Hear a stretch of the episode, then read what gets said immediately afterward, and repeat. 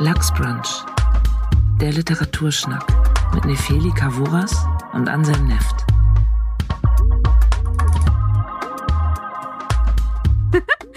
Hallo und herzlich willkommen. Ähm, Hallo. sitze hier mit meinem lieben Kollegen Anselm Neft und einem Gast. Katrin Seddig ist zu Gast. Wir Hallo. oh. Klingt ja matt. Hast du Sommer? ja, ich, ich komme noch im Pfad. Ja, du kommst noch in Fahrt. Das Mhm. glaube ich auch. Das glaube ich auch. Gerade haben wir noch sogar ganz kurz unsere Anfangsmusik ganz kurz getanzt. Das fordern wir auch immer auf. Mhm. Tanz Das in, den, lockert. Tanz in den Juni. Genau, ich stelle kurz Katrin vor und dann stellt Anselm das Buch vor, das Katrin wiederum mitgebracht hat und dann geht's los und dann kommt auch Katrin in Fahrt, gell? Ja, ich bin, ich bin innerlich bin ich schon in Fahrt. Nur kein Druck.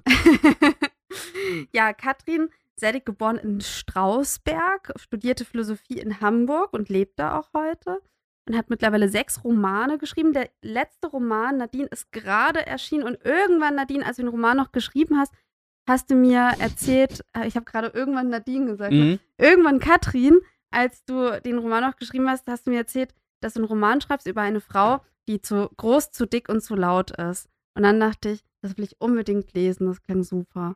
Ja, Genau. Hast du aber auch noch nicht. Habe ich noch nicht tatsächlich. Ich nee. auch noch nicht. Wir sind ja nicht dumm. Wir lesen das nach der Aufnahme. Hm. Aufzeichnung. freue mich drauf zu lesen, genau. Ja, freu dich. Sagte sie mit finsterem Blick. Also ich, ich war nur bei der Premierenlesung und das, was da vorgelesen worden war, hat mich auch sehr interessiert, aber es war auch recht bedrückend, weil es so alltagsnahe Finsternis ist. Hm, Ja, traurig, bitter. Ich wollte noch sagen, ich fand interessant diese Vorstellung von mir, wo immer Leute sagen, wo sie auch lebt. Mhm. Mhm. Wo ich denke immer, ja, ich, ich lebe. Ja, sie arbeitet und Das lebt. Ist Teil, Teil, Teil der Biografie ist immer, dass ich lebe. Ja, das aber nur also Teil halt. man kann, ja. Aber ist doch schön, ich betone gerne, dass Menschen noch leben. Es Ja. sind auch sehr viele Menschen einfach tot. Nefeli aber selten, lebt und arbeitet. selten sind tot, die man irgendwie zum Podcast interviewt. Ja, wart mal ab, was wir noch so äh, Nekromantisches für die Zukunft geplant Ja. haben. Ja, Katrin hat einen Roman mitgebracht, über das wir heute reden, und zwar Hasenherz von John Updike. Ah ja, das ist, äh, also schon geht's los. Ja, Also kommen keine weiteren Würdigungen der Frau Sedig, das soll mir recht sein. Ähm, John Updike, äh, ein sehr bekannter amerikanischer Autor, von dem ich noch nie etwas gelesen habe, das war jetzt das erste Buch, hat 1960 ein Buch namens Hasenherz oder Rabbit Run veröffentlicht. Und darin geht es um einen gewissen Harry Angstrom, Spitzname Rabbit, Kaninchen. Und der ähm, ist 26 Jahre alt, war früher mal eine richtige Kanone als ähm, Basketballspieler und ist jetzt ein verheirateter Mann, der einen kleinen dreijährigen Sohn hat. Die Frau heißt Janice oder Janice und der Sohn heißt Nelson.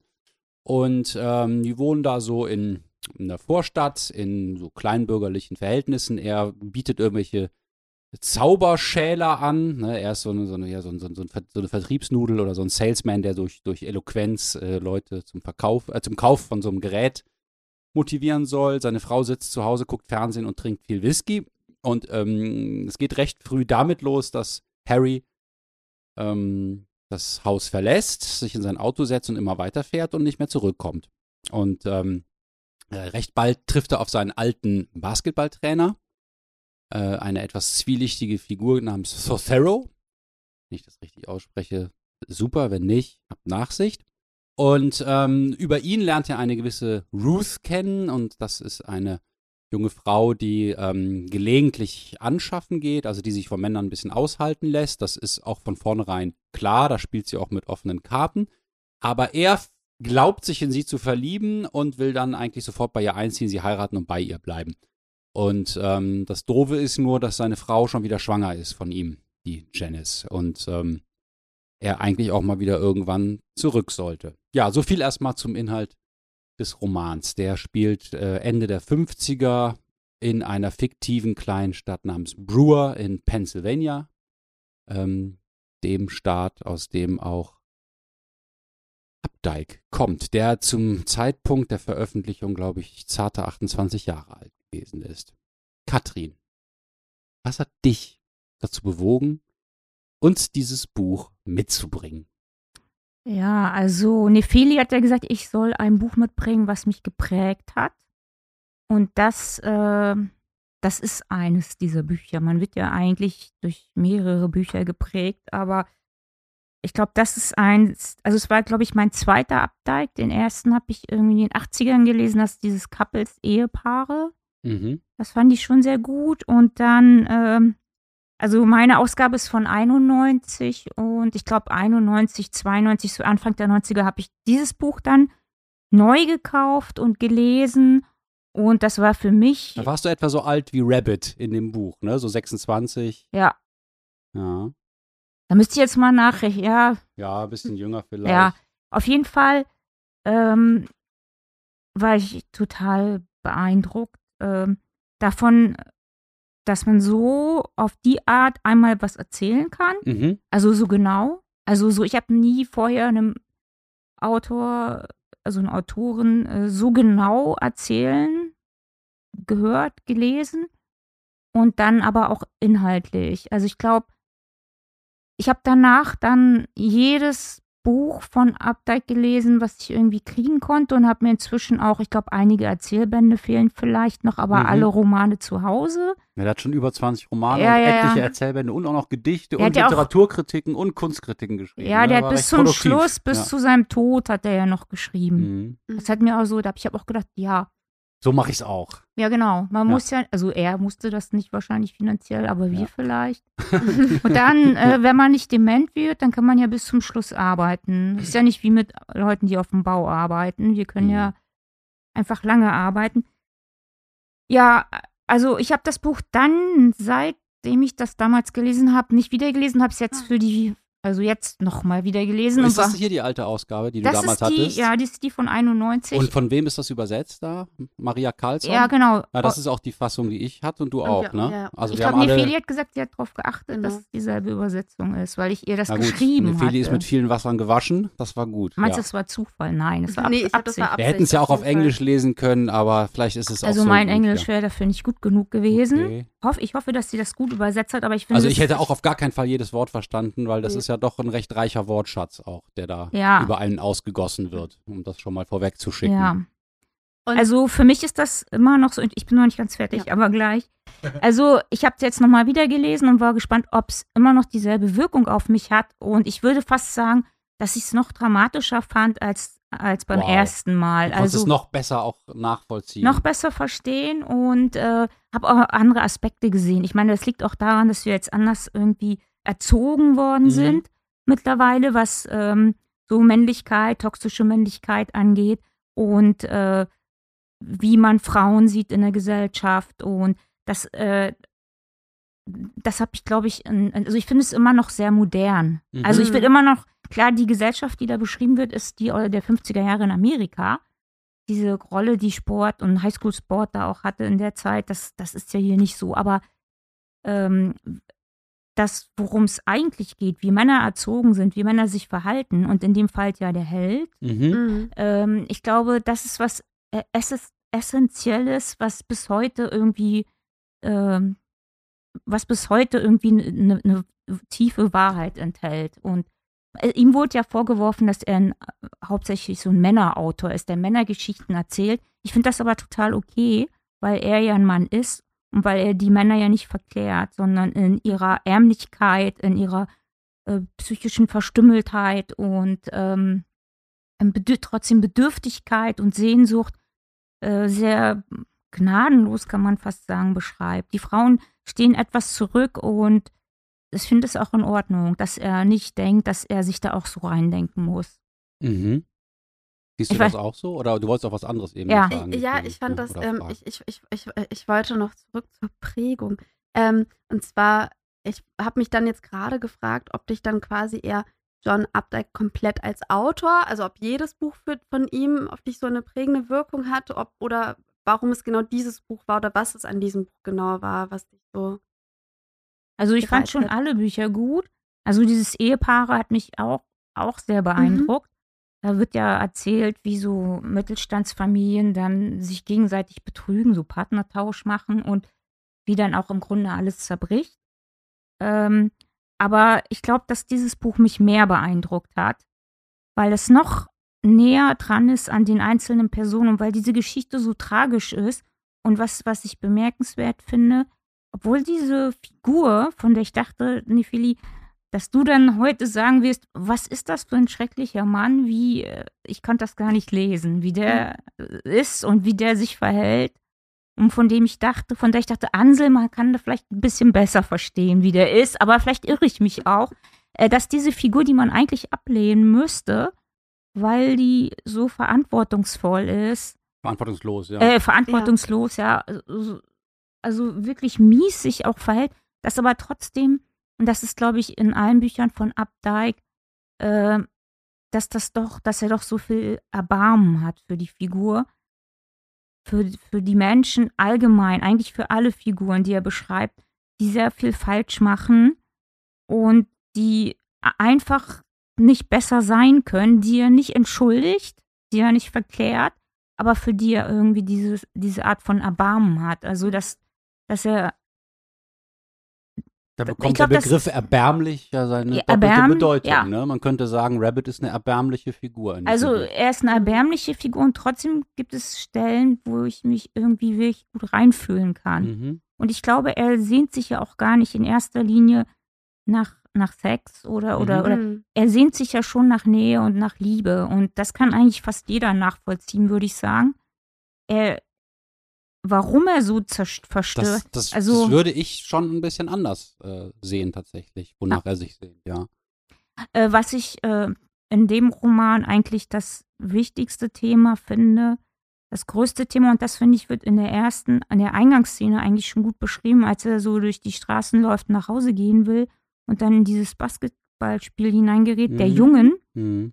Ähm, und plötzlich gerne dazugehören möchte, Mhm. weil er zurückkehren will in die Ja. Kindheit, weil er so eine Sehnsucht hat nach, Mhm. nach dieser Gemeinschaft und nach der, dem Leben, das er da hatte. Mhm. Und er will da äh, Teil dieser Gemeinschaft sein und wird ausgestoßen. Die Jungs ihn eigentlich misstrauisch angucken, ob er Ja, er vielleicht ist so ein zu alt, Perverser er ist auch er zu ist zu gut. alt, er, er, er gehört da einfach nicht Ja, hin. ja. Mhm. Und aber er, er fühlt, und das, er merkt das ja auch. Es zieht dass ihn er, dahin, aber und er passt nicht mehr das rein. ist da- das große Mhm. Thema ist, glaube ich, die Einsamkeit. Also die Einsamkeit unter den Menschen, die Unfähigkeit sein, äh, wo dazu zu gehören oder zu Hause zu sein. Diese Sehnsucht, die auch in ihm ganz stark ist und ja, dass das nicht was ist, dass das kein Ort ist, an dem man fliehen kann, der irgendwo auf einen wartet, sondern den man sich eher schaffen muss Mhm. und der auch mit Verantwortung viel zu tun hat, die man für andere übernimmt, das schafft er nicht. Oder manchmal wird ihm das ja vielleicht klar, aber nur ganz wenig. Aber jetzt würde mich interessieren, du hast gesagt, du siehst das anders. Ja, also mh, äh, es kann sein, dass er sich nicht nach Sex, sondern nach Liebe sehnt und es kann sein, dass er sich in seine Kindheit oder Jugend zurücksehnt. Es kann sein, dass er seinem Ruhm als Basketballstar hinterher trauert. Aber in erster Linie ist er ja jemand, der nicht etwas sucht, sondern der etwas flüchtet. Mhm. Und das Vor ist ja, etwas flüchtet, er ja. flüchtet vor etwas, er flüchtet äh, aus der Gesellschaft und aus dem Familienleben, das er selber unbedingt wollte. Und als dann Frau und Kind da sind und er mit denen zusammen in so einer Wohnung ist, fühlt er sich eingesperrt, er findet seinen Job doof, er findet seine Frau doof, er kann mit seinem kleinen Jungen nicht so viel anfangen. Und dieses ganze Leben engt ihn ein. Und irgendwo später kommt mal der Satz, dass er immer wieder denkt, irgendwo wartet noch was Besseres auf Mhm. ihn.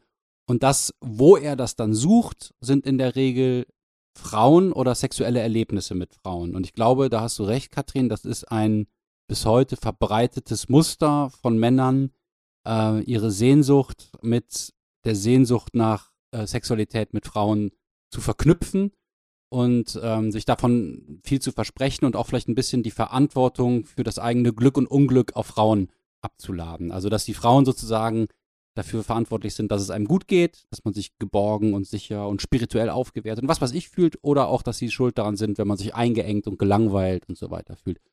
Ähm, Aber ja. Ja. ja, also er flüchtet ja nur zu dieser Ruth hin. Also das ja, ist ja ja, die einzige aber Frau. von der flüchtet er ja dann auch. Flüchtet er Ja, wieder zu flüchtet seiner eigentlich Frau immer und, zurück? und dieses und es würde heißt ja nicht umsonst Aber Rabbit in Run. dieser Sexszene, äh, ich frage mich übrigens, wie die Ja. ursprünglich aussahen, weil ich habe gelesen, dass da irgendwie, dass er das wirklich dem, dem Verlag erstmal geben musste, weil er Angst hatte. Also, weil das in Amerika damals gar nicht so einfach war, solche Sexszenen zu veröffentlichen, dass das nicht. Kann ich mir vorstellen. Also wenn Mhm. ich mir vorstelle, dass meine Mutter das in den 60ern gelesen Ja. hätte oder auch Leute in den USA, so im Bible Belt, kann ich mir vorstellen, dass denen bis heute irgendwie der Helm abfackelt.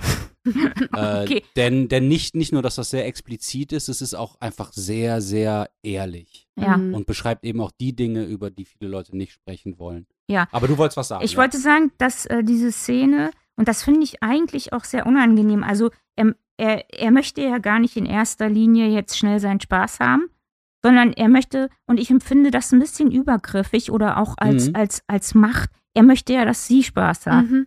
Das ist ihm ja, ganz aber damit, wichtig. aber damit es ihm besser geht. Genau. Also es geht Damit- nicht, es geht nicht wirklich um ihre, um ihre genau, deswegen Verfassung. empfinde ich das vielleicht auch als Übergriff Ja, oder als ja. Macht, die er haben möchte. Er möchte, Er möchte ein guter Liebhaber er möchte sein. nicht, er möchte ein guter Liebhaber. Er Mhm. möchte nicht, dass sie wie eine Prostituierte mit ihm agiert und er Mhm. sich abreagieren kann.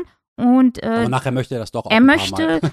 insofern die Macht über sie haben, als dass sie sich emotional ihm ausliefert, indem sie ihm vertraut. Das tut sie ja irgendwann. Erst tut sie es ja nicht und Mhm. Möchte auch nicht mehr als, als eine Prostituierte für ihn sein oder eine Gelegenheitsbekanntschaft, aber er möchte unbedingt, dass sie was für ihn empfindet und weil erst dann hat er diese Macht, diese wirkliche Macht, nicht nur diese kurze. Und Ja, und gleichzeitig ist es natürlich eine Tragik, weil wenn du Macht über jemand hast und über jemand stehst, und das ist, glaube ich, die männliche Tragik in dieser Generation und vielleicht auch noch davor und danach, ähm, dass du äh, Herr im Haus sein sollst und eigentlich äh, ähm, die Frau so das nachgeordnete Geschlecht ist.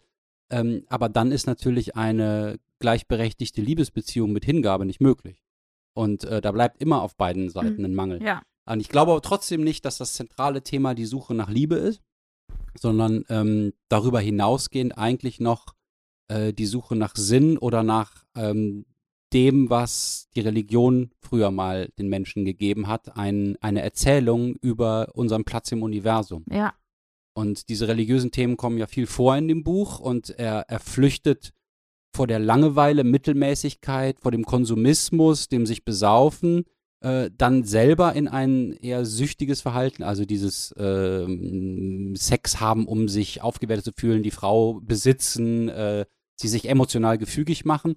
Und das funktioniert aber alles nicht so richtig toll. Und ich glaube, seine Suche geht so tief, wie eine menschliche Suche gehen kann. Äh, noch über Liebe und Anerkennung und über die eigene Kindheit hinaus ist es irgendwie so die Suche nach, ja, ich sag's pathetisch, Gott. Ähm, oder Mhm. nach ähm, dem, was uns als Menschen äh, die Ruhe gibt, sein zu dürfen und sterben zu dürfen. das stimmt. Vergänglich sein zu Deswegen dürfen. ist das Thema mit dem, mit dem äh, Eggels, mit diesem Pfarrer, Genau, ein Mhm. fürchterlicher protestantischer Pfarrer namens Eccles ja, taucht da auf. Das ist ja schon auch ein großes Thema und der sagt ihm ja auch ein paar Mal wirklich klare Worte dazu, wo es um Glauben geht und sagt, äh, dass er nicht glaubt, jedenfalls nicht an das, was äh, Der Pfarrer selber glaubt nicht. Ja. sagt er Ja. an einer Ja. Stelle. Er glaubt aber jedenfalls nicht an das, äh, äh, was Harry Angstrom Das sucht. glaubt, Ja. sucht. An das glaubt Mhm. er nicht. Es Oder- bleibt ein bisschen offen. Man könnte fast denken, dass es ihm, dass es diesem Pfarrer egal ist, an was er glaubt. Mhm. Er will einfach gut sein, aber Er hat einfach, glaube ich, einen Job gefunden, der ihm liegt, ne? Ja, aber er äh, macht- Macht über Menschen zu haben, ist ja auch hier ein Motiv. Aber er ne? vernachlässigt auch seine Familie. Ja, und weil er die, weil er die eigentlich auch ebenbürtig behandeln müsste und diese anderen, da, da kann er sich immer über die stellen. Das ist ja auch die Rolle als Pfarrer. Du bist nie derjenige, der sagt, mir geht's schlecht, ich habe ein Problem, sondern immer, ah ja, Frau Smith, ne? Äh, Und du hast immer die letzte, das letzte Wort, du bist immer in der mächtigeren Position. Also eigentlich das, was sich Rabbit mit seiner Ruth oder auch mit seiner Ehefrau Ja. wünscht. Mhm. Ähm, auch wieder ein Machtmotiv, das sich mit Liebe vermischt. Ja. Aber jetzt möchte ich von Nefeli wissen, wie bist du denn mit Rabbit klargekommen? Wie findest du den Typen? Ähm, Äh, Ich hab Husband, mehrere Husband Sachen. Material or not? absoluter Hassmann. ähm, ich, also mein, meine erste Perspektive auf das Buch war ähm, interessant. Also äh, Rabbit, äh, der Held, ähm, der ist ja genauso alt wie ich Mhm. oder wie ich vor kurzem. Und Herzlichen Glückwunsch nochmal auch Danke, von danke. unserer Seite. ähm, und ähm, ich dachte interessant, da wird ein Leben erzählt von einem jungen Mann oder aus meiner Sicht ist er ja noch sehr, sehr jung, weil ich hoffe, das Leben ist ja noch lang. Und das fühlt sich eigentlich so an, als wäre sein Leben schon vorbei. Mhm. ist so festgefahren in seiner Mittelmäßigkeit. Der erinnert sich zurück an seine Jugend, wo er mal glänzte Mhm. und guckt so jetzt schon, mit 26 Jahren nostalgisch zurück.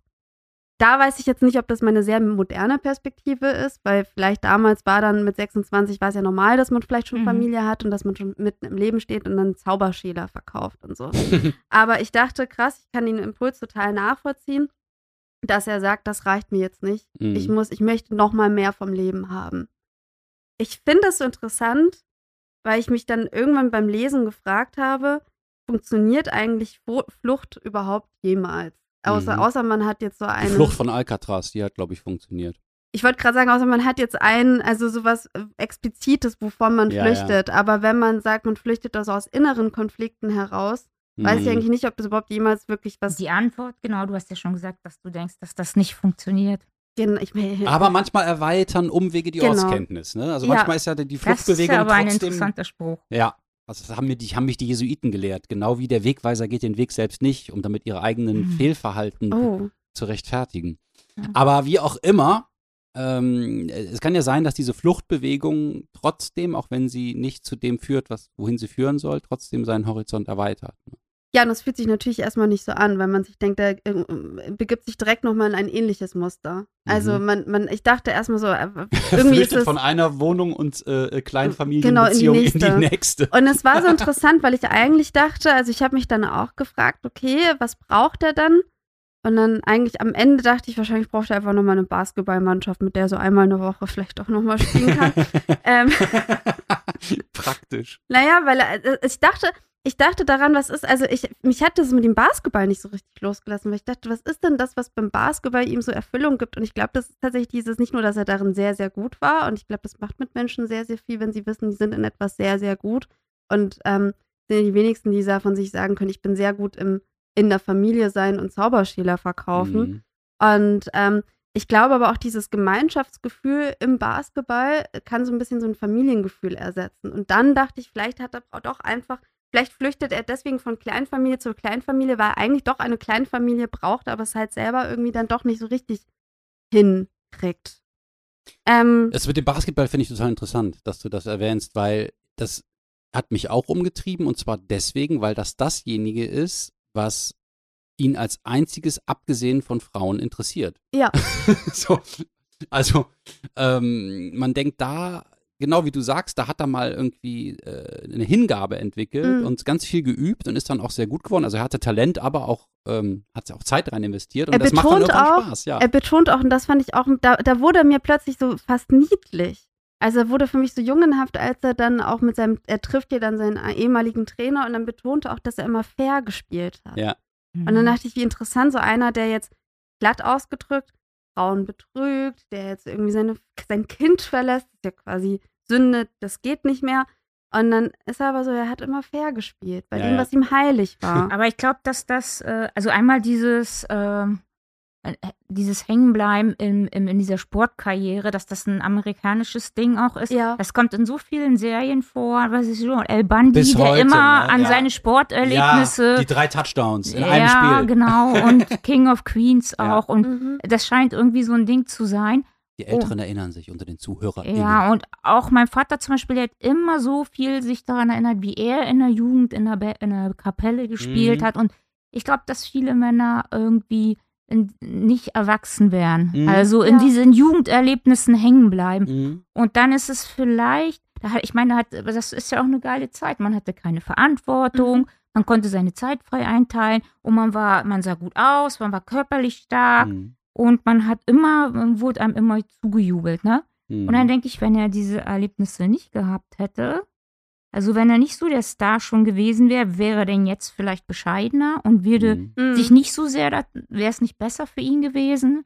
Also das ist eine spannende Frage. Aber das weiß man ich nicht. weiß es nicht, aber ich denke, ähm, wenn, wenn da was dran ist, dass Männer oft nicht erwachsen werden oder in dieser Zeit in den USA, in der Mittelschicht, in den kleinen Vorstädten nicht erwachsen agiert haben, ähm, dann wäre ja die Frage, was hat sie geprägt? Und ich könnte mir vorstellen, dass wenn es zu Hause so eine Mischung aus Verhätschelung und Aufwertung, weil du bist ein Junge, du bist was ganz Besonderes und gleichzeitig emotionaler Verwahrlosung oder emotionales Desinteresse gibt, so nach dem Motto, deine echten Gefühle interessieren mich auch nicht, Mhm.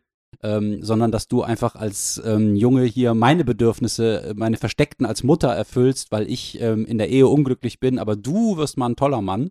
So, also so eine, so, eine- äh, so eine Beziehung über Bande, dass dann äh, Jungs heranwachsen, die ähm, ja so einen narzisstischen Schaden haben, also die sich selber ähm, ja für, für, für besser halten, als es ihre, ihre Möglichkeiten hergeben und die dann darunter leiden, dass die Welt so wenig Spannendes für sie zu bieten hat. Und vielleicht hat die Mhm. Basketballerkarriere das noch verstärkt. Das kann Aber- man, das, Entschuldigung, Ja. das kann man nicht, äh, das kann man dem Buch nicht ganz gut entnehmen.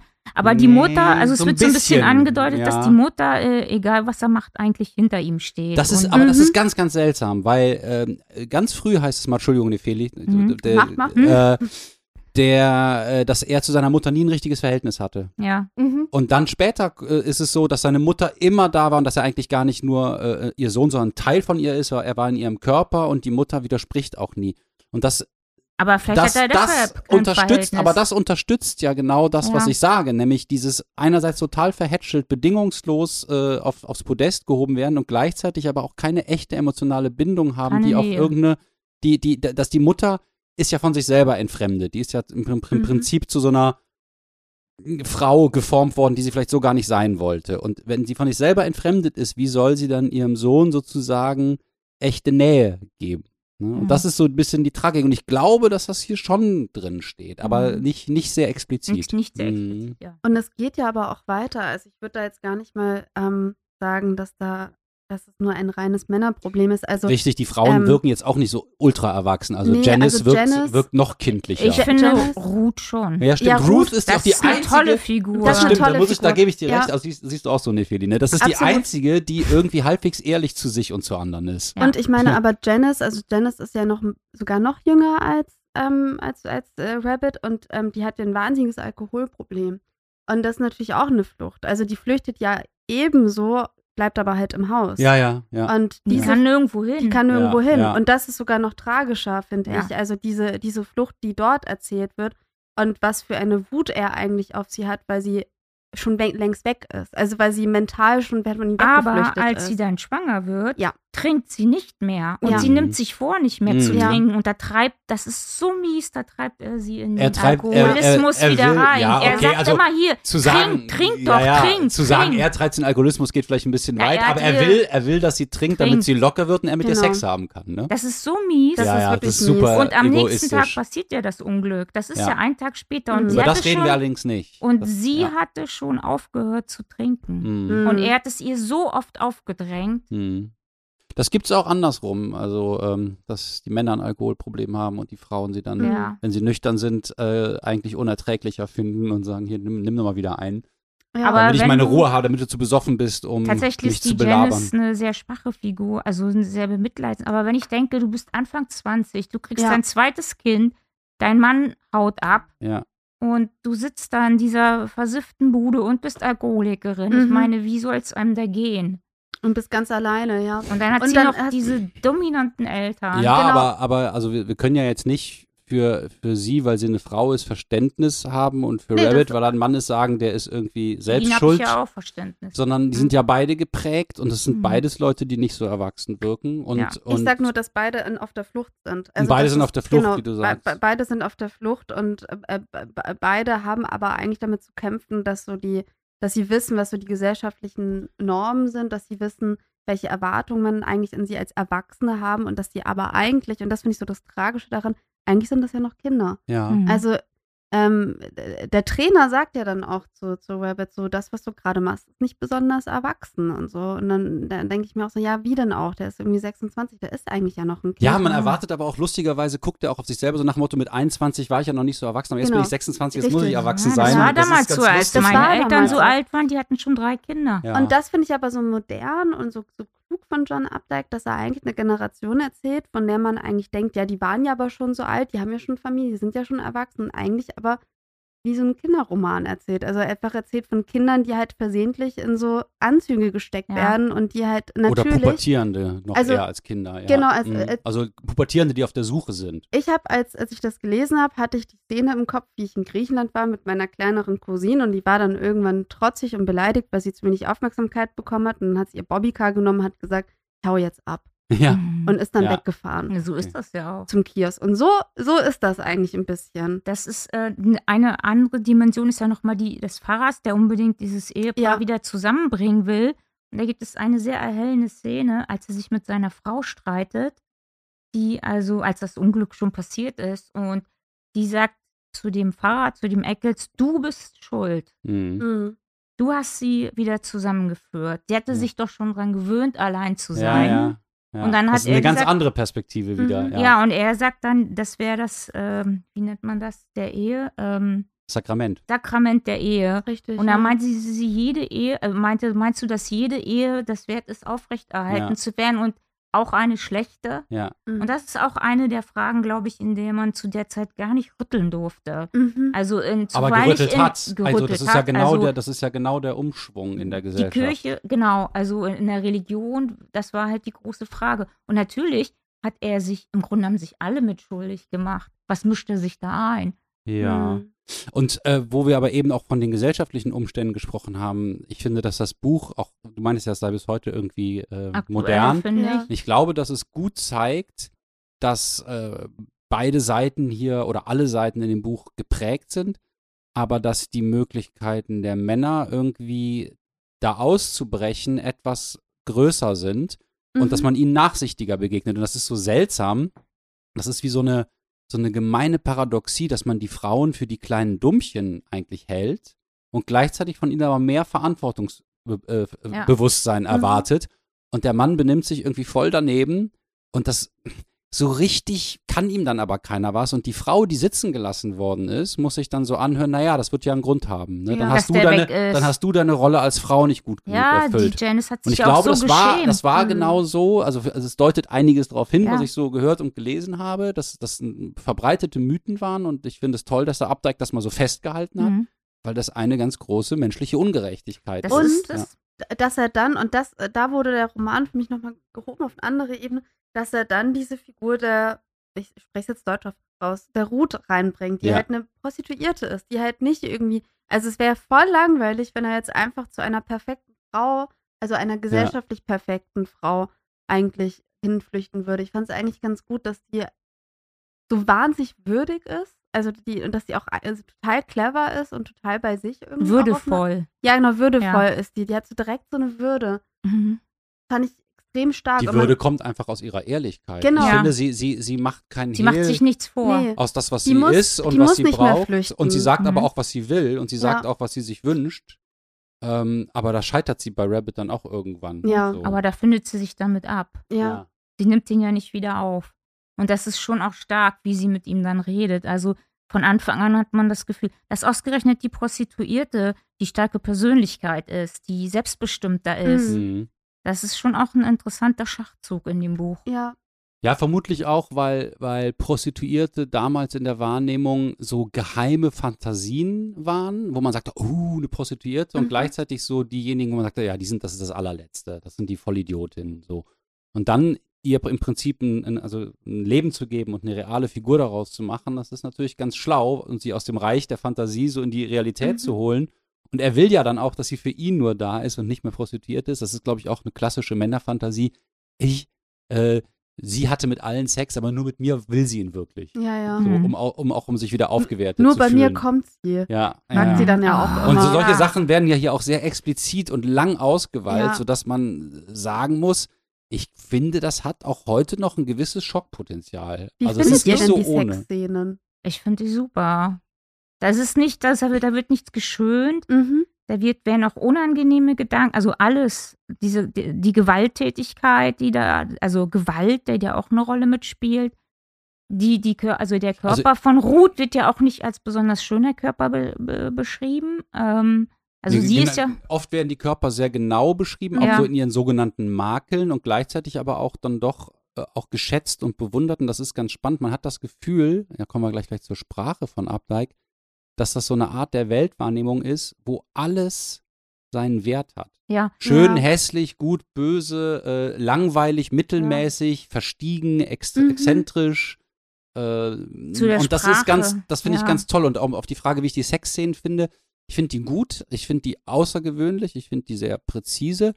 Ich finde sie, wie eigentlich auch das Gesamtwerk, ähm, haben, einen, haben einen Fokus auf äh, das Unreife, den Mangel, äh, das eher Gewalttätige. Also es ist ein bisschen so wie, wie, wie vielleicht so ein Lars von Trier-Film.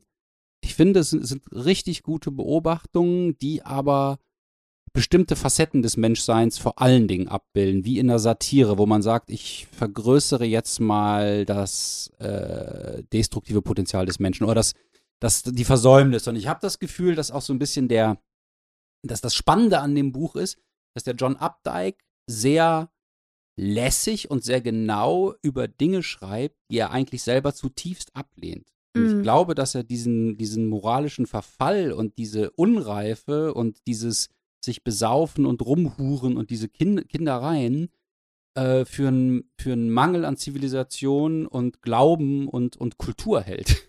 Ja. Aber, Ja, aber, ich- aber er beschreibt es Mhm. äh, nicht, nicht also nicht, nicht wie ein Prediger. Er ist überhaupt nicht so, ne? er, hat, er hat nicht dieses Moral Moralinsaure, aber ich glaube, das ist schon, ähm, dass er, dass er da etwas darstellt, was er selber richtig ähm, fragwürdig findet, ja. Okay, das sehe also das lese siehst du ich anders, tatsächlich anders.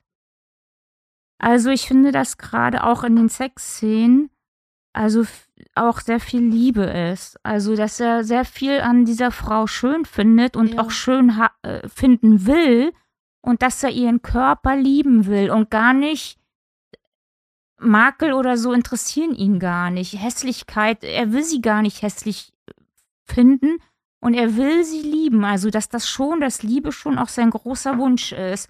Und deshalb finde ich, dass das sogar, also äh, als Karikatur sehe ich das überhaupt nicht. Und auch nicht, dass das Schlechte oder das Böse verstärkt ist, sondern, oder das Hä- Hässliche, sondern ich finde, Kleinschluck nämlich noch, ich finde eher, dass, dass auch äh, der, der Rabbit in, in der Sicht auf die Ruth sehr viel Liebe hat. Und manchmal sogar mit Blick auf Janice. Das überflutet ihn manchmal so, die Liebe. Das und ist das, was er selber sagt. Er sagt dann, oh, wie ich sie jetzt liebe und so, und man denkt, Nimmst er du ihm liebt das nur nicht sich ab? selbst. Nee, das nehme ich ihm auch er liebt ab. sich nur Ähm, selber. Er, er, er, hat, er hat noch kein Gefühl Mm. dafür, dass ein anderer ein genauso reales Wesen ist wie er selber. Ja, ja, ich glaube, so reif ist er noch nicht. Aber im Unterschied zu der, ich fand das wahnsinnig, ich habe mich ähm, gefragt, inwiefern Janice und Ruth sich unterscheiden in der Wahrnehmung von Rabbit. Und ähm, was ich spannend finde, da müsste ich jetzt nochmal in Detail Mhm. reingehen, ne? aber so überspitzt gesagt hatte ich das Gefühl, ähm, Ruth erzählt eher so in Details. Also die, beobachtet er wie so einem ähm, Mikroskop und ist- so ganz nah bei ihr dran und möchte Mhm. immer noch näher kommen und schätzt dann so auch den Körper in jeder Pore irgendwie ganz einzeln. Also diese Körperlichkeit und diese Wärme ist da so ganz explizit, aber möchte ähm, auch so gern, also ich finde es auch relativ lustig am Anfang, dass Ruth eigentlich in den Gesprächen eher so ein bisschen verhalten ist und er eigentlich so ein bisschen alles versucht aus ihr rauszuziehen. Und bei Janice habe ich das Gefühl, die hält er so ganz weit von sich weg und die erzählt nämlich gar nicht aus der Nähe, sondern so, er findet sie auch dumm. er findet, genau, er er erzählt sie so sehr distanziert. Also ich hatte so eine Naja, aber als sie ihm distanzierte dann vergibt, findet er sie wieder ganz toll. ja, und, und ich plötzlich bin noch in der Grund. Und in der Schwangerschaft findet er Position. sie auch plötzlich wieder total geil, als sie keine Lust hat, mit ihm zu schlafen und Ja. beschreibt genauso detailliert wie vorher den Körper Ja, von das Ruth stimmt. ihren Körper. Also, aber da Ja, hatte ich das das so Gefühl, ja, ich, aber also so, so. ich war noch nie schwanger. ja, ja, und da hatte ich aber das Gefühl, dass es dann nicht mehr ehrlich ist, also dass er sich da Mhm. selber eigentlich belügt. Also das, Also ich finde, dass, dass der Begriff belügen trifft es gar nicht so ganz, aber man kennt das doch aus jungen Jahren, dass man jemand anhimmelt und denkt, boah, ich finde die oder den so toll. Und vor allen Dingen findet man das Gefühl toll und ist so dankbar, dass man dieses tolle Mhm. Gefühl jetzt gerade haben darf und dass man Mhm. sich selber aufwertet, indem man jemand gut findet, den man aufwertet. Das ist ja nun kein Geheimnis. Und das macht er halt hier. Und wie er jetzt wirklich Ruth oder Janice findet, ich glaube, das erfahren wir vielleicht in den Fortsetzungsbänden stimmt, die gibt es wenn ja er, auch. wenn er älter wird, es gibt ja noch vier weitere. Rabbit-Bände. Ja, Ich glaube, vier weitere, insgesamt sind es fünf. Ne? ja, insgesamt sind es fünf. Pentalogie heißt das, ne? Hast du die alle gelesen? Ne, Du Ja. hast sie natürlich gelesen. Hast du einen Liebling? Vermutlich den ersten. Das ne? erste, ja. Also in den nächsten Bänden wird er dann ja, steigt er dann, er fängt ja dann in diesem Autohandel jetzt schon an, seines Ja. Schwiegervaters und da ist er dann im nächsten Band schon an, also äh, Mhm. erfolgreicher Autoverkäufer. Das ist dann, ich glaube, also, ich, dass diese fünf Bände auch so ein bisschen amerikanische Geschichte widerspiegeln, Mhm. Entwicklung, gesellschaftliche Entwicklung. Das ist dann, ich glaube, alle zehn Jahre hat er dann einen Mhm. neuen Band. Der hat ja zwischendurch dann noch Mhm. andere Bücher geschrieben. Ja. Aber diese Figur, der, Der hat auch ganz, ganz absurde Sachen geschrieben. Ja, die ja, ja. Hexen von Eastwick, Brasil, manche kennen die beiden als Aber- Filme. Ja. Ja. Äh, Katrin, darf ich dich da Ja. was fragen dazwischen? Ähm, und zwar, äh, äh, war eine blöde Überleitung. Aber ich habe mich gefragt, also ich dachte eigentlich, hm, okay, die Hauptfigur reicht mir jetzt eigentlich, um sie interessant zu finden für so, keine Ahnung, 300 Seiten. Aber ich finde sie nicht interessant genug, um jetzt fünf Bände über ihn eigentlich zu lesen. ja, dann würde ich sagen, dann liest es doch nicht. Ja, aber, aber äh, äh, also re- reicht das? Kann Also, er reichen als Für Hauptfigur? mich, ja, also für mich sind alle, also es, wir haben eigentlich gar nicht richtig über die Sprache noch Ja, genau, das kommt machen wir jetzt. Ja, Aber das das sagen- ist schon sehr speziell. Ich habe Ja. noch nie etwas, was mich äh, auch so sinnlich so anspricht wie Mhm. Updike, weil jede Landschaft, und das sind ja oft städtische Landschaften, also man muss vielleicht dazu Soll ich mal sagen, was vorlesen? Ja, ja, gleich. Man muss dazu vielleicht sagen, dass, äh, dass diese Stadt, die er dort entwirft bei Rabbit, angeblich seine eigene Heimatstadt sein soll, in der er aufgewachsen Mhm. ist. Dafür spricht dann natürlich, wenn die Beschreibung dem sehr gleichen, also amerikanische, weiß ich nicht, mittelgroße Stadt, so würde ich das einschätzen. Oder, oder gar nicht mal so Mhm. groß. Oder Kleinstadt Mhm. sogar, mit so Ausläufern, so wie sich das Vielleicht so 10, 15. man kann sich das so gut Ja. vorstellen und man wird äh, diese Stimmung in dem Buch, die erzeugt werden durch Beschreibung. Man hat ja also das Gefühl, als würde man einen Film gesehen haben. Man kann sich alles so gut vorstellen und äh, teilweise, wenn man sich das ganz genau anguckt, würde man sagen, einzelne Bilder, das ist ja irgendwie schief, das würde mir der Lektor rausstreichen, wenn ich sowas Mhm. Ja. aber durch die Sprache, also durch die, durch die Worte, die er verwendet, werden irgendwie Gefühle und Bilder erzeugt, ge die genau richtig sind. Und er hatte keinen Lektor, der das rausgestrichen hat, sondern der das drin gelassen hat. Und ich finde, ich kenne eigentlich niemanden, der so sprachmächtig ist und so, Mhm. obwohl man sagen könnte, fast schon barock in den Bildern, trotzdem so nüchtern bleibt, was den, den Gesamteindruck betrifft für mich. Also nicht, nicht, dass man denkt, dass das rom romanti irgendwas romantisiert wird oder so, das meine ich mit nüchtern. Mhm. Ähm, ich fand, dass das Buch sprachlich. Ich fand das Lesen des Buches wahnsinnig anstrengend. Das liegt aber daran, dass ich dachte, das Buch wäre perfekt, wenn ich jetzt Urlaub hätte Hm. und mich so in so einer ganzen Langsamkeit in das Buch hinein so wachsen ähm, kann und so. Und ähm, weil es passiert ja auch gar nicht mal so viel die ganze Zeit. Also es ist ja, ich hatte das Gefühl, ganz viel ist so Beschreibung auf einer Seite, bevor es überhaupt mit einer Handlung weitergeht. Wo es gebrochen wird, ist tatsächlich in den Dialogen. Ich finde, die Dialoge sind irgendwie sehr, sehr knapp, sehr, sehr genau, Real. sehr real. Ja. Also so wie Menschen Auch sehr sprechen. intelligent und Ja. lustig. Ja, also Mhm. super Dialoge Ja, auf jeden Fall. wirklich sehr, auch. sehr gute Dialoge. Und in den Beschreibungen, die haben mich ein bisschen müde gemacht an manchen Stellen. Also ich fand die auch immer sehr sinnlich und sehr schön, aber in ihrer Sinnlichkeit auch dachte ich manchmal, ja, es reicht mir jetzt auch. Vier, vier Sätze weniger hätten es auch gut getan. Ja, das ist eine ganz, eine ganz spannende Frage. Also ich finde die Sprache sensationell, Mhm. äh, kann dich aber verstehen, Nefili, weil ich bin gerade äh, aus Japan zurückgekommen. Ich hatte dann wahnsinnig viel zu tun und noch die Erinnerungen und äh, Reiseeindrücke so zu verarbeiten und sollte dann das Buch lesen und merkte, man braucht Muße, um sich auf diese sehr ausführlichen Beschreibungen, teils sehr originellen und eigenwilligen Bilder einzulassen. Und das ist was völlig Einzigartiges, dass er sehr durchschnittliche Charaktere, wenn es sowas gibt wie durchschnittliche Charaktere, aber einfach Menschen, die jetzt aus, auf den ersten Blick nichts Besonderes sind, in sehr normalen Verhältnissen mit ganz normalen Problemen wie Kinder kriegen, Ehe wird langweilig, äh, die eine trinkt zu viel, der andere geht zu einer anderen. Also so, weißt du, das könnte ja auch eine ganz schlechte ZDF-Vorabendserie Ja. sein, das aber so beschreibt, ähm, wie den, wie den, wie das hohe Lied äh, des Salomo in, äh, äh, in der Bibel im Alten Testament und mit einer einer Fülle an Details und sinnlichen Eindrücken aufwartet und sich auch überall auszukennen scheint. Und man hat das Gefühl, Mhm. der sieht äh, einen Baum glasklar vor sich und Mhm. findet noch ein äh, völlig unabgegriffenes Bild und weiß aber auch genau, wie sich Kinder fühlen und wie sich Frauen in der Schwangerschaft fühlen und wie das mit dem Stillen ist und was Männer für Themen mit Sexualität haben und wie Frauen darauf reagieren. Das weiß der alles mit 26 oder wann er das geschrieben Mhm. hatte. Mit 28 wurde es veröffentlicht. Alleine denke wie er, so, wie er Schweinefleisch begriff, be- ähm, also die, diese Beschreibung von Schweinefleisch und von chinesischen Essen fand ich schon so, sensationell. Man hat das Gefühl, der kann alles Ja, ja. beschreiben und das, die Sprache ist auch im Prinzip wie so eine, wie so eine Energie, die Mhm. suggeriert, alles geht, egal wie schwer und schlimm das Leben ist, die Sprache ist stärker. Egal wie niedrig wir sind, die Sprache kann es erzählen. Egal wie traurig wir sind, die Sprache kann das immer noch abbilden. Und das heißt, wo die Sprache hinkommt, gibt es noch irgendwie Sinn, Gnade, Erlösung. Und das Ja. hat was, Mhm. ja, was unglaublich Aufbauendes. und es ist, Und das ist natürlich auch ein totaler Optimismus da drin, dass man sagt, Mhm. wow, du glaubst wirklich, dass die Sprache so toll ist? Also eigentlich könnte man sagen, die Sprache ist dein Gott. Ja. Und das ist und ich kenne wenige Autoren, also vielleicht noch Nabokov, die Mhm. so auf den Putz hauen können mit Sprache.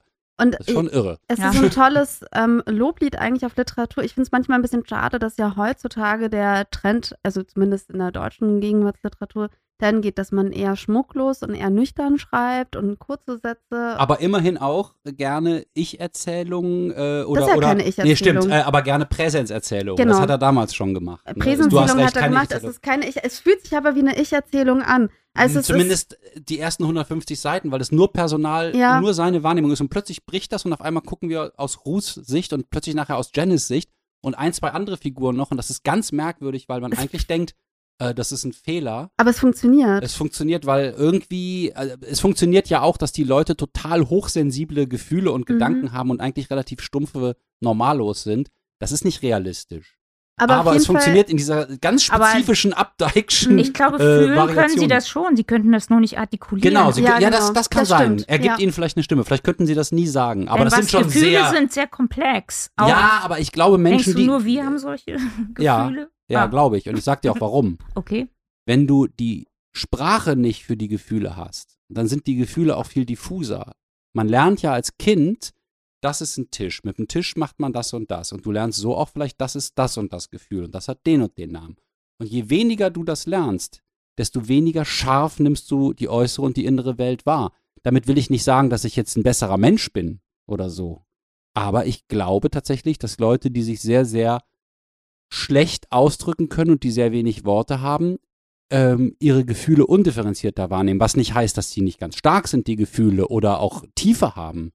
Aber das zu differenzieren, ist, hat, Mm. hängt mit Sprache zusammen. Aber die ich. Gefühle, okay, die Gefühle sind ja auch Hot manchmal. Take, ja. Man könnte sagen, das sind, also teilweise könnte man sagen, das sind dumme Gefühle, wenn Gefühle überhaupt dumm sein können. Ja. Das, was er fühlt. Da, würde, da würden wir oft Ja. eher protestieren, ja, aber die Art Bei und Weise. Gefühlen protestiert man nicht.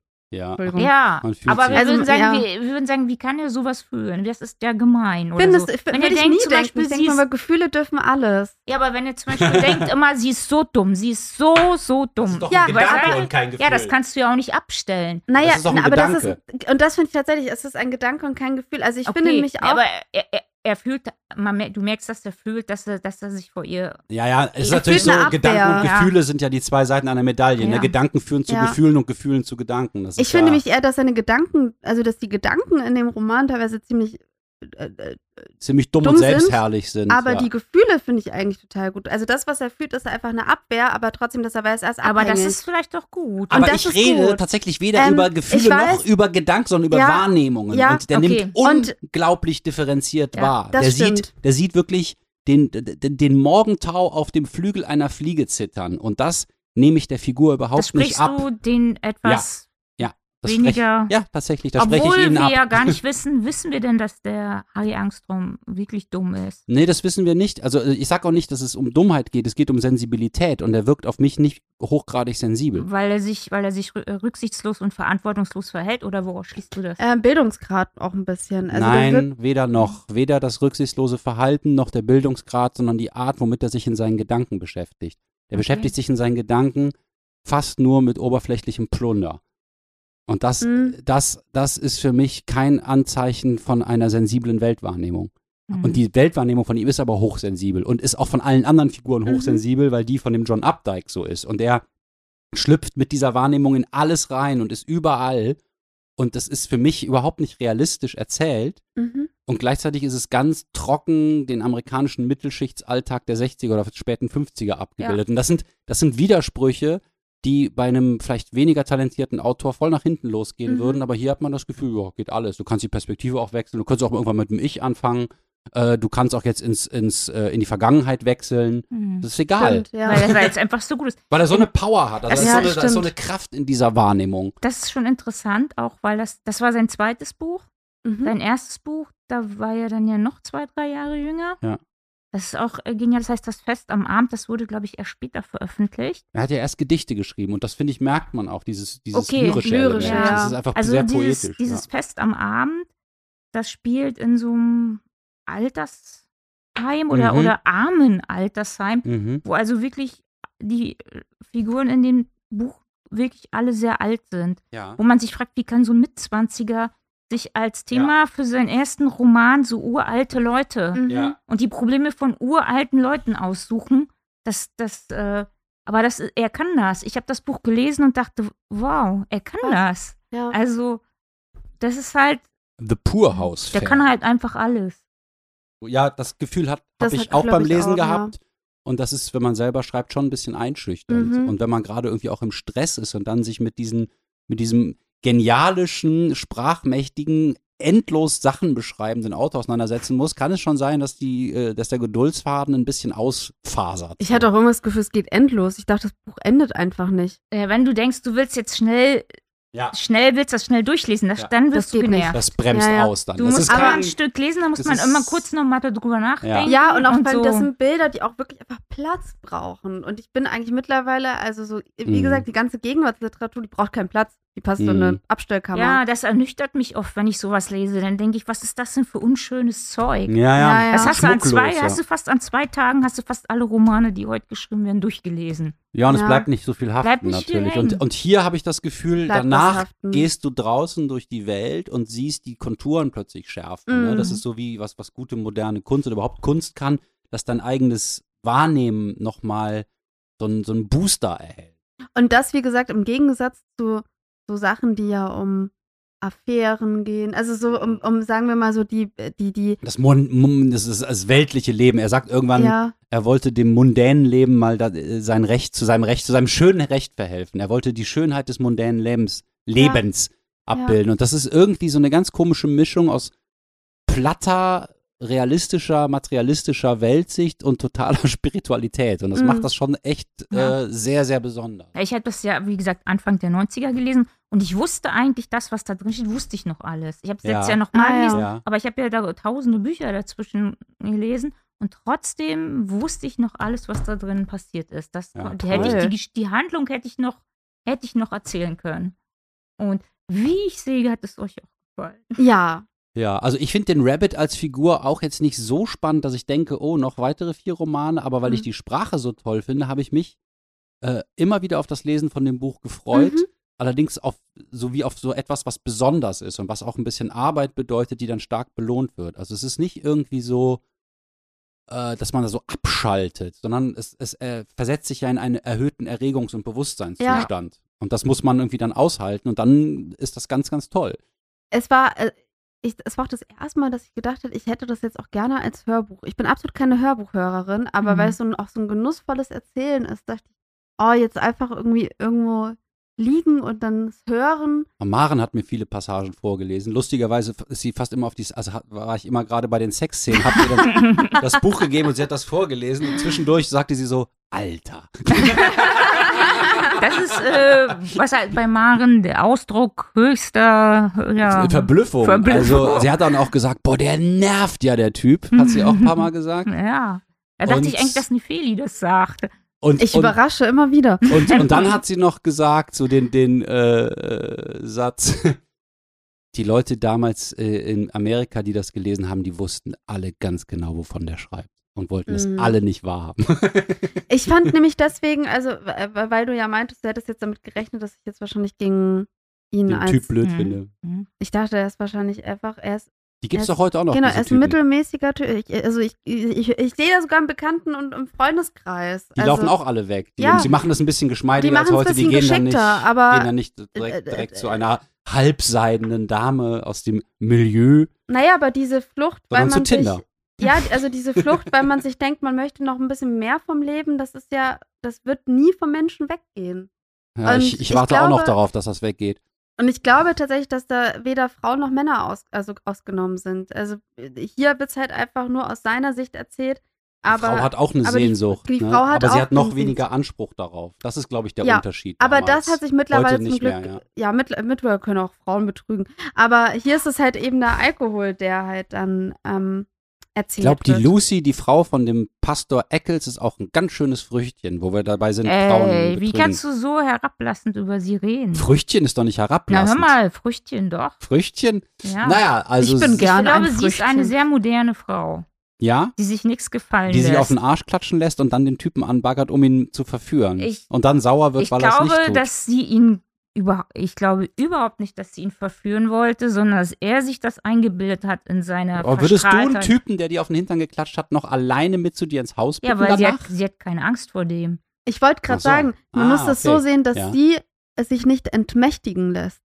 Also ah, da, okay, wo der ja, Mann ja, ja, denkt, stimmt, so kann man das auch sehen. da ja. wo der Mann denkt, geil, ich habe jetzt Macht über die, denkt sie sich, du denkst, du hast Macht Ja. über mich. Und das fand ich mich Sie auch nimmt gut gar nicht erzählt. für voll. Ja, eben. Und niemals Ja. hätte sie ihn, äh, niemals hätte sie mit dem, die verachtet den total, niemals hätte sie was mit Harry Angstrom angefangen. Aber in seiner wahren Welt Aber wollen alle warum- Frauen was von ihm. Ja. Aber warum regt sie sich dann so wahnsinnig nachher auf über ihn, wenn, wenn er ihr so egal ist? Sie riecht sich auf, dass den ihr Mann so viel Zeit an den verschwendet Ja. und dass er, dass er die, dieses Paar, dieses Ehepaar wieder zusammengebracht hat. Sie sagt ja zu ihm, wenn du das nicht getan hättest, sie hatte sich doch schon damit abgefunden. Hm. Dann wäre das auch- nicht passiert, hat sie Ja, gesagt. aber Dann da- wäre das Aber Unglück. da, als sie das sagt, regt sie sich ja noch nicht so auf. Sie regt sich ja erst so stark auf, nachdem er nicht mit ihr ins Haus kommt. Und er nimmt das vielleicht so wahr, wie ich das jetzt hier schildere. Und das ist vielleicht eine falsche Wahrnehmung, aber ganz geklärt ist das für mich nicht. ja. Ich will jetzt eine Stelle vorlesen. Ja, mach. Wir die haben vor. da unterschiedliche, Ja. komisch, wie wir beiden Frauen haben Ja, da eine andere ich dachte-. Ja, ja, ja. Ich dachte, spannend, die ist auch irgendwie auch- ich Wer dachte, sie ist solidarisch mit den Frau. anderen Warte, bis sie Frauen selber tut. So. Ja, ähm, ja. Sonne und Mond, Sonne Ah, ja. und Mond, die Zeit vergeht. In Mrs. Smiths Garten durchstößt der Krokus die Erdrinde, Narzissen und Märzbecher packen ihre Trompeten aus. Das neu sich belebende Gras birgt Veilchen und die Wiesen sind plötzlich holprig von Löwenzahn und breitblättrigen Kräutern. Unsichtbare Bäche sind aufgebrochen und das niedrig gelegene Gartenland singt von ihrem Rieseln. Die Blumenbeete, die eingefasst sind mit schräg in die Erde gesteckten Ziegelsteinen, sind von stumpfen roten Spitzen durchbohrt. Päonien werden es einmal sein und der Erdboden, schmierig, steinfleckig, hornig, hier eine Scholle trocken, da eine feucht, ganz unregelmäßig, sieht aus wie das älteste Ding unterm Himmel und riecht wie das allerneueste. Der struppige goldene Schaum blühender Forsythiensträucher glüht durch den Rauch, der den Garten durchwölkt, als Rabbit zusammen dürre Zweige verbrennt, welkes Gras, Eichenblätter, die sich in der dunklen Abgeschlossenheit des Winters verloren haben, und ausgeputztes Rosengerank, das sich ihm boshaft um die Knöchel knäult. Das ist mal so eine der etwas ähm, härteren Beschreibungsstellen, das geht auch noch eine Weile so weiter, um zu zeigen, wie schön die Sprache ist, aber auch, dass man da äh, eine gewisse plot-abgewandte Geduld braucht. Genau, und ich dachte die ganze Zeit, wann kommt jetzt das, was der Typ eigentlich erzählen möchte? Hm. Also ich habe dann manchmal diese Beschreibung gelesen und war so, Dude, warum erzählst du mir das gerade? Und dann Äh, irgendwann. Für mich ist das die Sahne. Da würde ich der Ja. Frage Ja, und dann musste ich musste mich auch erstmal irgendwann auf die Sahne einstellen. Aber es hat Mhm. gedauert. Am Anfang, ich, ich lese ja schon fast eigentlich so ein bisschen ähm, suchend. Also weißt du, ich, ich suche ja immer so, okay, was möchte mir, man mir erzählen? Wofür ist das jetzt gerade ein Symbol? Und ich musste irgendwann anerkennen, krass, John Updike, der erzählt einfach gerne. Der, Der- beschreibt einfach gerne und der- will, will, die Welt durch Sprache Ja. fassen. Ne? Ja. Es ist so ein Anti-Hemingway, könnte hat, man es hat sagen. ma manchmal auch gar keinen Sinn. Also diese Szene, diese Beschreibung hat ja null Mit der Zweck. Geschichte zu tun. Genau, das hat ja, das keinen- stimmt. Das, hat keinen das ist, Zweck. also die anderen Szenen haben vielleicht schon ein bisschen mehr Anbindung. Das ist jetzt hier diese. Gartenszene ist schon, habe ich schon mit Bedacht ausgewählt. Ja. Wenn Äh, man nur diese Szene hören ja. würde, dann würde man eine et- etwas falsche Vorstellung von dem Buch ja, bekommen. deswegen lese ich auch noch eine andere. Äh, ich wollte jetzt? noch sagen, ich finde schon, dass diese Szene also eine Funktion hat. Mhm. Ja. Du bist ja, also das ist ja tatsächlich so eine Welt in der Welt, dieser Garten. Das, der auch irgendwie, das ist ja eine sinnvolle Tätigkeit, die er ausübt. Wirklich ganz im Vergleich, äh, im Gegensatz zu Zum dieser, Zauberschäler. zum Zauberschiller, genau. Also wo er den, den Garten einer alten Frau pflegt. Eine ganz wundervolle Person, finde ich auch. Mhm. Ähm, Mrs. Smith, ja. wo er sich auch wirklich sehr wohlfühlt und sehr viel Mühe gibt, was ja irgendwie auch so eine Tätigkeit ist, die irgendwie aus sich sinnvoll heraus ist, dass Mhm. man in der Natur arbeitet, dass man die Natur überhaupt erlebt und dass man da ähm, mit seinen Händen und mit der Erde arbeitet. Mhm. Und ich glaube, dass, dass diese Zeit, in der er das beschreibt, notwendig ist, um als Leser Den in, Wandel von in diesem. Garten auch ja. zu sein. Ja. Also wenn das in wenigen Sätzen und wenn du auch nur zum Beispiel Dialog oder Handlung hast, dann bist du nicht in dem Garten. Mhm. Ja. Äh, Gefühlsmäßig und auch von den Bildern her. Und der stellt das her und sagt, so viel Zeit braucht das. Die zwei Minuten musst du jetzt in, im Film würde das einfach so ein Schwenk dann sein, ne? Im Film können sie mit Zeit ganz anders umgehen. Das wäre ein Tarkovsky-Film, wo man zwei Minuten lang nur die Bahngleise bei Stalker Ja. rattern sieht Und, und aber Text, ganz viel Zeit hat, auch immer- Sachen sacken zu lassen. Ja. Genau. richtig. Und im Text musst du Zeit, wo vielleicht nicht so viel passiert, wo du nur Geräusche hast und Gerüche, Gerüche hast du im Film auch nicht, aber Bilder hast, Mhm. die Zeit musst du im Text immer mit Text füllen. Mhm. Und Stimmt, ja. dann kann diese Zeit vergehen. Da habe ich schon oft drüber nachgedacht, wie vorteilhaft das ist, also da- das Medium, wie viele Vorteile das Medium Film hat Mhm. äh, gegenüber dem Text. Der wirklich nur mit Text arbeiten kann und jedes Bild durch Text erzeugen muss. Aber es hat ja auch Vorteile. Also, äh, ich glaube, Abdeig selber hat mal gesagt, ja, Malerei und Musik sind direkte und unmittelbare Ja. Künste, die die Menschen äh, da, da einfach treffen, wo er selber vielleicht noch gar nicht war. Aber die Literatur muss immer mit den Erinnerungsressourcen des Ja. Lesers arbeiten. Ja. Wenn man schreibt, eine rote Frau, äh, eine Frau in einem roten Kleid kam in einen dunklen Raum, dann muss der Leser oder die Leserin sich eben an Farbe Rot, Frau, Raum erinnern Mhm. und das für Mhm. sich auf seine Weise kombinieren. Und das ist natürlich äh, mittelbarer, nicht so unmittelbar. Aber der große Vorzug ist ja, dass ein Film eigentlich nur platt das abbildet, was er nun mal nur abbilden kann. Er hat, hat nur eine, ein Bild Na, für eine Szene. so, und, und, und, ein, und ein Buch äh, ist jedes Mal neu mit dir selber ein, ein Spiel. Und, und hat viel mehr, äh, ja, wie soll man das sagen, kann, kann eine viel äh, intimere Realität erzeugen. Also im Film hast du ja manchmal zum Beispiel, du hast den Himmel, du hast ein komisches Geräusch und das soll Trau also die Mhm. Trauer darstellen. Mhm. Weil Gefühle kannst du Mhm. ja im Film auch nicht unmittelbar abbilden. Hm. Also da steht, die Bilder zusammengesetzt bedeuten ja auch nochmal was, was über das Bild hinausweist. Hm. Ähm, ja, und wenn Aber- du so, wenn du so ein Bild hast im Text, wie eine Frau im roten Kleid zum Beispiel, Ja. dann ähm, äh, entsteht dadurch, allein durch dies erstmal ein relativ klischeehaftes Mhm. Bild oder ein sehr einfaches, ne? In Und der Regel ja. wenn, Hm. da, wenn du das detaillierter beschreibst, wie er das macht, und dann noch da so Brüche drin hast, dann wird das im Kopf immer äh, komplexer und durchsetzt von anderen Erfahrungen und dann wird es auch irgendwie, finde ich, ein bisschen einzigartig. Ich glaube halt, dass man intimere und einzigartigere Erfahrungen mit Literatur machen kann, als mit den unmittelbareren Künsten, die die Sachen im letzten Ende, die schon konkreter sie festgelegt haben, auch für dich. Das würde ich tatsächlich sagen. Aber das äh, ist eine kunsttheoretische Ah, Betrachtung, die uns sehr weit, die uns Ja, sehr weit ja, führen ja. kann. Ich lasse das einfach mal offen äh, Zum für Beispiel die am, Hörerinnen. am Thema als- der Fotografie, da gibt es ja auch sehr Mhm. erzählerische Fotografie und so weiter, aber das, Ja, ja. Es ist einfach nur ein, ein heißer, ein heißer Nimm, ein Hot Take. Darf ich noch was vorlesen? Ein Dialog mal? Ja, was bitte. anderes? Ja, ein Dialog fände ich mich auch richtig weil ich finde, Dialoge sind so gut, wie ich sie schon lange nicht mehr in einem Buch gelesen habe. Harry lernt jetzt gerade Ruth Ah, kennen. Ja, toll. Sie sind reich? fragt Ruth. Nein, arm. Wollen Sie wirklich in ein Hotel gehen? Also ich meine, allein schon die drei Zeilen. hätte von dir kommen können. toll. dein Arm. Herrlich.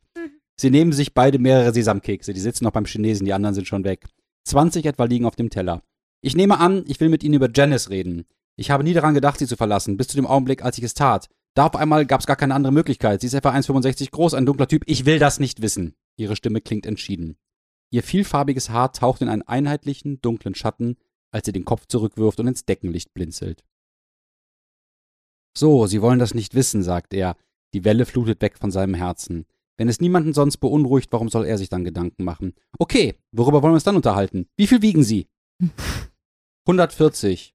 Ruth, Sie sind ja zum Umpusten. Sie sind gerade ein Weltergewicht. Im Ernst. Niemand will, dass Sie nur aus Haut und Knochen bestehen. Jedes Pfund, das Sie am Körper haben, ist Gold wert. Er plappert einfach aus Fröhlichkeit so dahin, aber irgendwie scheint sie das, was er sagt, in Harnisch zu bringen. Finden Sie nicht, dass Sie sehr neunmal klug quatschen? fragt sie und hält sich das leere Glas vor die Augen. Eine flache Schale auf kurzem Stil, äh, Stiel. Wie ein Eisbecher auf feinen Geburtstagspartys sieht es aus. Blasse Lichtblögen wirft es auf ihr Gesicht. Sie wollen also auch nicht über ihr Gesicht sprechen. So, so. Er steckt sich wieder einen Sesamkeks in den Mund und wartet, bis der erste Genuss, der erste Geschmack der Gallertmasse abklingt. Versuchen wir es mal hiermit. Was Sie unbedingt brauchen, Mrs. America, ist der Zauberküchenschäler. Er erhält Ihnen alle Vitamine. Bewahrt sie vor übermäßigem Fettansatz. Eine einzige Drehung der Plastikhaube und sie können Mohrrüben schaben und die Bleistifte ihres Gatten spitzen. Eine Unzahl von nützlichen Eigenschaften sind hier vereint. Lassen Sie das, seien Sie nicht witzig. Schon so gut. Ja. Und von solchen Dialogen gibt es hier wirklich viele. Also für die, die jetzt vom Garten abgeschreckt waren, die sind vielleicht durch die Dialoge wieder. Der Ja. Garten kommt auch nicht so Angelockt. oft vor. Nee, Ja. das stimmt. Ich habe noch eine Sache auf dem Herzen. Hm? Mhm. Die Literaturkritik von John Updike hat er selber mal versucht, in wenigen kurzen Punkten äh, abzubilden, wie eine wie eine gute Literaturkritik sein soll. Und ich finde das bis heute richtig gut. Ich finde Okay. diese Art total toll. Er sagt, Hast du jetzt da was mitgebracht? Ja. Sogar Oh. ausgedruckt. ich übersetze aus dem Englischen. Versucht zu verstehen, was der Autor tun wollte und ähm, beschwer dich nicht darüber, dass er nicht erreicht hat, was er gar nicht versucht hat zu erreichen. Hm? Nimm genug direkte Zitate aus dem Text, am besten eine längere Passage, damit der Leser sich die Prosa des Buches selbst vor Augen führen kann. Bestätige deine Beschreibung des Buches durch Zitate aus dem Buch, wenn sie auch nur satzlang sind. Halte dich zurück mit Plot-Zusammenfassung und verrate auf keinen Fall das Ende. If, wenn du das Buch für minderwertig oder für fehlerhaft äh, bewertest, dann zitiere bitte oder nenn bitte ein erfolgreiches Beispiel dieser Art von Buch, vielleicht vom selben Autor oder von jemand anderem. Versuch zu verstehen, worin der Fehler des Buches besteht. Bist du dir sicher, dass es nicht dein Fehler ist? Oh. Schön. Das möchte ich den Literaturkritikerinnen dieser Welt mit auf den Weg geben. Sehr, es Ich ist finde es bis heute ganz toll. Ja. Ja. Also ja, so aber, auch, aber auch einfach gut für die ähm, Menschen, die sich ein Bild von dem Buch machen Genau, wollen. ja. Also es ist nicht nur autorinnenfreundlich, sondern auch ähm, ja, käuferinnenfreundlich. So. Ich finde, also Finde ganz, ich. Ganz oft, wenn ich mit, äh, keine Ahnung, Freundinnen und Freunden über, über Bücher spreche oder so, dann ähm, merke ich, dass sie eigentlich an die Bücher, die sie lesen, ganz andere Erwartungen haben. Und dass sie Mhm. dann die Bücher schlecht finden, weil sie sagen, ich habe es mir mal ganz anders vorgestellt. Und das kann auch vielleicht einem professionellen Ja, Kritiker passieren. Richtig. Ich finde das eigentlich immer gut, wenn, wenn ich mir das anders vorgestellt habe. Ja. Ja. Äh, Sonst wäre es ja langweilig. aber ich finde es natürlich schlecht, wenn die Bücher schlecht sind. Aber nicht, weil ich sie mir anders vorgestellt habe. mhm. Ähm, ich will noch mal sagen, in dem nächsten Band ist ja ähm, Harry Angstrom Autoverkäufer ja. und ein bisschen gesettelt dann Ja. auch. Also ich glaube, also für den, der jetzt irgendwie negativer Fan von, von Rabbit geworden ist, ich glaube, dass das ist wie eine Fortsetzserie. Ja, man ja, kann man da nicht aufhören. Man will eigentlich wissen, wie geht Breaking das denn Bad mit avant la lettre. Ja, interessant ist, dass der letzte Band, also Ja. dass der letzte, der sehr viel später erschienen ist, dass er da schon tot ist. Ja, äh, Also glaub, Rabbit Redux oder so, das ist nochmal so eine, dann aus der Sicht seiner der Hinterbliebenen. Genau, jeden, ne? also dass man so eine Hauptfigur hat und dass die äh, dann irgendwann stirbt und dass man dann ohne die Hauptfigur einfach noch weitermacht. Klar, das ich- Spin-off, Ja. Requel, Remake. das würde ich direkt Sequel. lesen. Ich würde die nächsten drei Bände weglassen Nein, es gibt auch eins, das heißt, äh, glaube ich, Rabbit is rich. Ja, Das musst du dir mal überlegen, ihn als reich. Was? Okay, ja, das muss ich haben. richtig reich ist der, glaube ich, dann nicht, aber wohlhabend. ah, ne? wohlhabend. Das- Es Also, gibt auch eine Verfilmung von Rabbit Run mit James Caan von 1970. Ich habe nur den? Trailer gesehen. Es sah Ah, gar nicht okay. so schlecht aus. Es waren sogar richtige Zitate aus dem Buch drin. Ist natürlich bei so einem sprachgewaltigen Ja, Buch immer schwierig. schwer, das äh, als Film zu machen. Genau schon. wie Aber äh, tatsächlich, Lars, Lolita von Nabokov unverfilmbar Ja. ist. Lars von Trier hätte ich mir gut vorstellen können, als du es vorhin genannt hast. Da Mhm. hätte ich, ja, okay, das Da fehlt vielleicht ein Hauch Barmherzigkeit bei Lars von Trier. Der hat Das das, würde zwar- der hat das, der hat das zwar auch, aber irgendwas. Ich glaube, der John Updike ist alles in allem, auch wenn das irgendwie echt auch finstere Prosa ist alles in allem ein, ein ausgeglichener und nicht depressiver Mensch. Was Es man von ein- Lars von Trier er ist ein Liebender, würde Ja. ich Er ist wirklich sagen. ein Liebender. Bei Lars von Trier Man sieht ihm das auch schon an, wenn man die Foto Autorenfotos sieht von ihm, Man sieht das einfach. Ich finde, der sieht so sympathisch aus. Hast du da eins drin? Ja, er Mhm. sieht auf jeden Fall ähm, liebenswürdig und schrullig aus, wie ein englischer Ah, ich glaube, der hat das auch mit den Frauen gehabt. Großonkel. Ja, meinst du? Auch irgendwie, also ich finde den Hat- auch attraktiv. Ach, denn, ach Oh. der, deswegen hat er es mit den Frauen gehabt. Ich weiß Ah. es nicht. Das sind ja ich ich wollte Theorien. gerade sagen, er ist ein, so ein Typ halt. Er ist so ein Typ. Ja, Vielleicht hat er das auch alles nur in den Büchern ausgehandelt. äh, ich glaube schon, dass der erste Band der beste ist von der Reihe, aber Okay. dass die anderen noch gut genug sind, um sehr viel besser zu sein als das meiste, was den, man sonst so schlecht, liest. den, schlechtesten, den schlechtesten Rabbit erhebe ich noch Den über der schlechtesten Gegen, über die Gegenwartsliteratur, ja, genau. Genau, würde ich so sehen. Ja. Ich finde es auch echt ein Ding, dass er nicht den Nobelpreis bekommen hat. Aber irgendwie ist er, Stimmt. glaube ich, Stimmt, ja. immer knapp vorbeigeschrammt. Ja. Also ist mir auch, also er, er gilt ja so ein bisschen als Gleichauf mit Philip Roth, aber da würde ich doch äh, Updike als sprachlich Ja. deutlich interessanter Ich auch, ansehen. ich und, auch. und es ist deutlich schwerer, das zu kopieren. Philip Roth kannst du relativ Mhm. leicht äh, nachmachen, ohne dass man es noch merkt. Das hier zu kopieren, das ist äh, Ich, ich, muss, hart. ich muss nur eine Sache sagen, die mir ein bi- ein bisschen genervt hat. Diese ähm, Hasen mit, also dass er auch so aus, dass sein, dass sein Spitzname Hase ist, weil sein Gesicht auch ein bisschen aussieht, wo ich dachte, ja, Hase hoppelt davon. Oh ja. Das war ja. Diese Art von Humor Ja. findest du ein bisschen billow. Oh. Na, ich glaube, das war, kam doch aus seiner Footballzeit und ich glaube, das ist realistisch, dass man so Spitznamen hatte. Ja, aber das ist dann, Dass die ganze Reihe immer Rabbit und das ja ist, dass genau, es so einen Fokus also dass es wie hat. so ein Fokus ist. Also das, das macht es Ja. für das ist so ein bisschen flach. Ne? Genau, ich fand das tatsächlich Was, ein äh, bisschen flach, als ich damit angefangen Ich, habe. Ich, also ich finde, es das? macht schlechter. Angstrom, das hat auch irgendeine Bedeutung, dieser Nachname. Einmal ist da der Wort Angst drin, Ja. Ja, auf Deutsch, aber ich glaube, das heißt irgendwas. Das wollte ich nämlich schon mal googeln. Ah, das ist bestimmt irgendwas Dänisches. Kierkegaard war, glaube ich, ein ganz wichtiger Einfluss für John Updike. Nachdem er eine große spirituelle Krise hatte, hat er sich in Kierkegaard vertieft Ja, und das kann- sieht auch den Harry Engstrom, glaube ich, als so eine, so eine Kierkegaardsche Figur, so den ah, Ritter des Glaubens. Das Engstrom nach dem schwedischen Physiker Anders Jonas Angström, Engstrom ist eine Maßeinheit der Länge. okay. Das Einheitenzeichen ist A. Das hilft uns Das heißt nicht, doch auch, nicht dass- weiter. Ah, das aber er ist ist ganz ähm, ah, ja, groß. ah, Ja, doch, doch, doch, doch. Ja, Ein jetzt. Engstrom entspricht dem 10 Millionsten Teil eines Millimeters. Das heißt, unser kleines Häschen kommt eigentlich gar nicht weiter. Ein Nanosprüngchen. Ja, der, er denkt, er kommt ganz weit, indem er mit seinem Auto da durch die Gegend fährt, aber er kommt gar nicht weiter. Äh, mal- das, hat er doch, das ist doch kein Zufall. Nein, das hat auf Vermutlich jeden Fall nicht. genau. Und das nervt mich ein bisschen. Das ist ein bisschen so. Was? Das finde ich gut. Nee, das ist genauso, dass ich eben da sitzen kann, so ein, ein Hase, der nicht ent- weghoppelt, sondern auf der Stelle stehen bleibt, aber er denkt, er ist so weit weg. Updike wollte mal Cartoonist werden eigentlich und hat ganz viele Echt? Karikaturen gezeichnet und war in Harvard bekannt für seine lustigen Zeichnungen. Das weißt könnte du das uns alles. Ich bin Fan und weiß das nicht.